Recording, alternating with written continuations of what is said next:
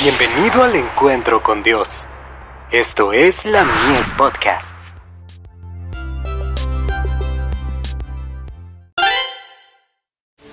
Hijos e hijas de Dios. Dada para nuestro eterno bien. Y nos mandó Jehová que cumplamos todos estos estatutos, y que temamos a Jehová nuestro Dios, para que nos vaya bien todos los días, y para que nos conserve la vida, como hasta hoy. Deuteronomio 6, verso 24. ¿Cuáles son las enseñanzas que debe arrostrar la juventud al salir al mundo, para hacer frente a sus tentaciones a pecar, la pasión por ganar dinero, divertirse y satisfacer los sentidos, el afán por el lujo, la ostentación, el despilfarro, el exceso, el fraude, el robo y finalmente la ruina? El espiritismo asegura que los hombres son semidioses no caídos, que cada mente se juzgará a sí misma, que el verdadero conocimiento coloca a los hombres por encima de toda ley, que todos los pecados cometidos son inocentes, porque todo lo que existe es correcto, y que Dios no condena.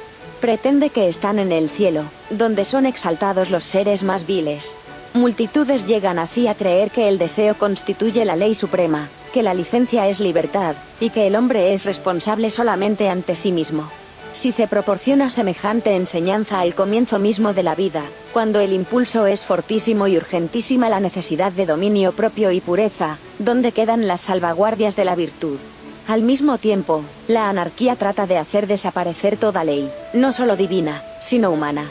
Estas son las influencias que tienen que afrontar los jóvenes de hoy día, para permanecer firmes en medio de tales trastornos, es necesario que echen ahora los cimientos del carácter.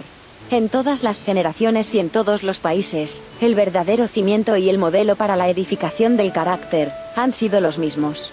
La ley divina, amarás al Señor tu Dios con todo tu corazón, y a tu prójimo como a ti mismo.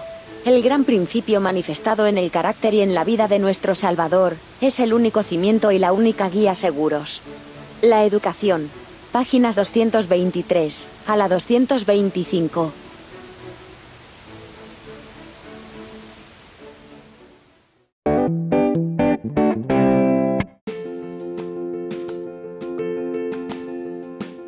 Visítanos en www.ministeriolamies.org para más contenido.